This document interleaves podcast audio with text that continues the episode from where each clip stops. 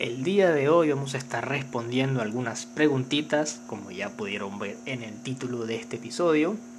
Así que vamos con un día más.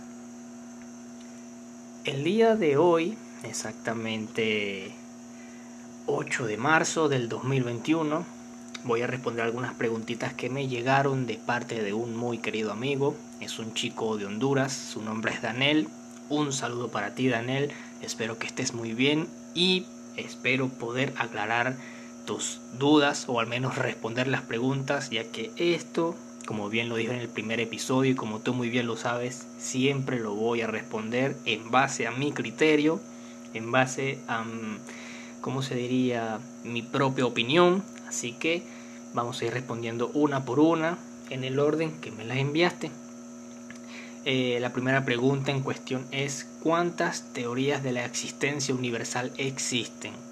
La verdad, esta es una pregunta que va a variar dependiendo de la persona a quien se la hagas. Eh, para mí, las teorías pueden ser infinitas, ya que cada persona es un mundo, cada cabeza es un planeta y cada quien puede pensar lo que quiera.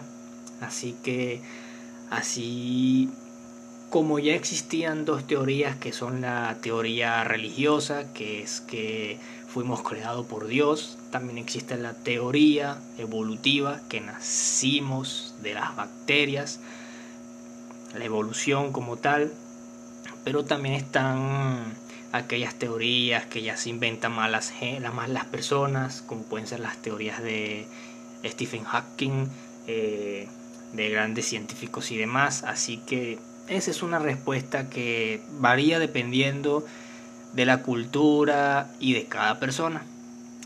La segunda pregunta sería ¿qué relación hay entre la existencia y la filosofía griega?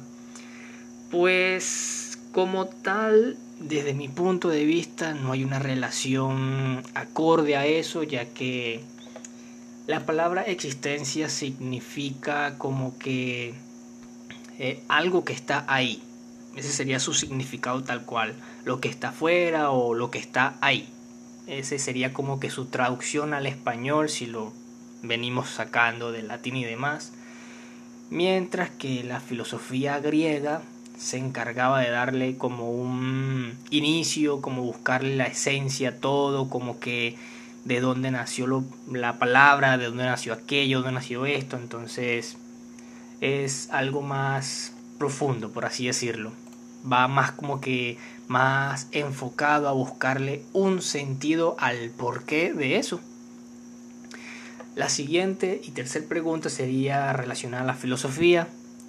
¿Es una sola? ¿Hay varias? Y si hay, ¿cuáles son? Y además la cuarta pregunta, que también va de la parte de la filosofía, es ¿aceptan el creacionismo bíblico o se opone?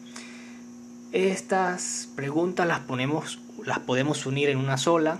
Eh, primero empezando por las ramas de la filosofía. Hay varias. Está la filosofía normal, la que conocemos todo el mundo, la que habla del todo y demás. Está la metafísica, la nociología, la epistemología, la lógica, la ética, estética, la filosofía política, del lenguaje, la mente, la naturaleza, la ciencia.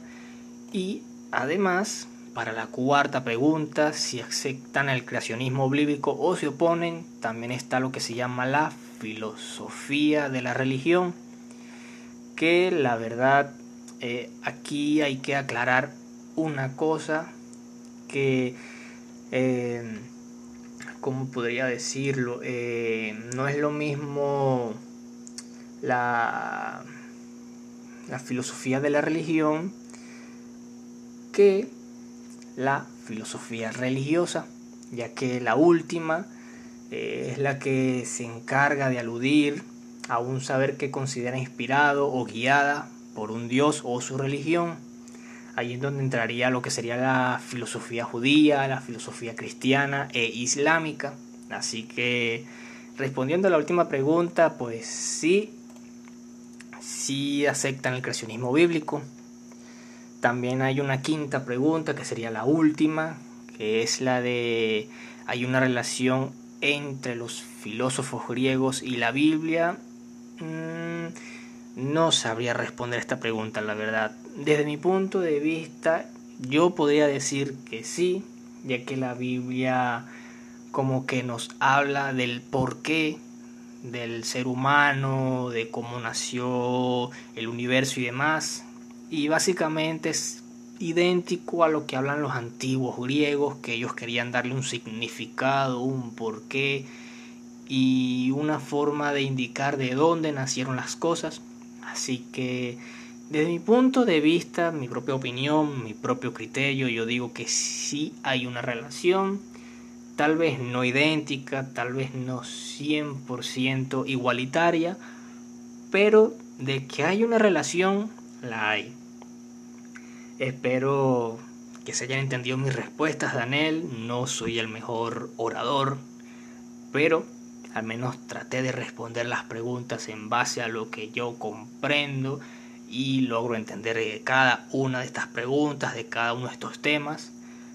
Pero bueno, allí las, las respuestas se pueden hacer más extensas si uno se pone a investigar.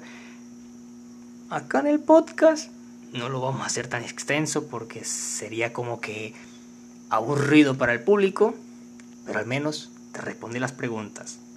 Un gran abrazo, nos vemos en otro momento.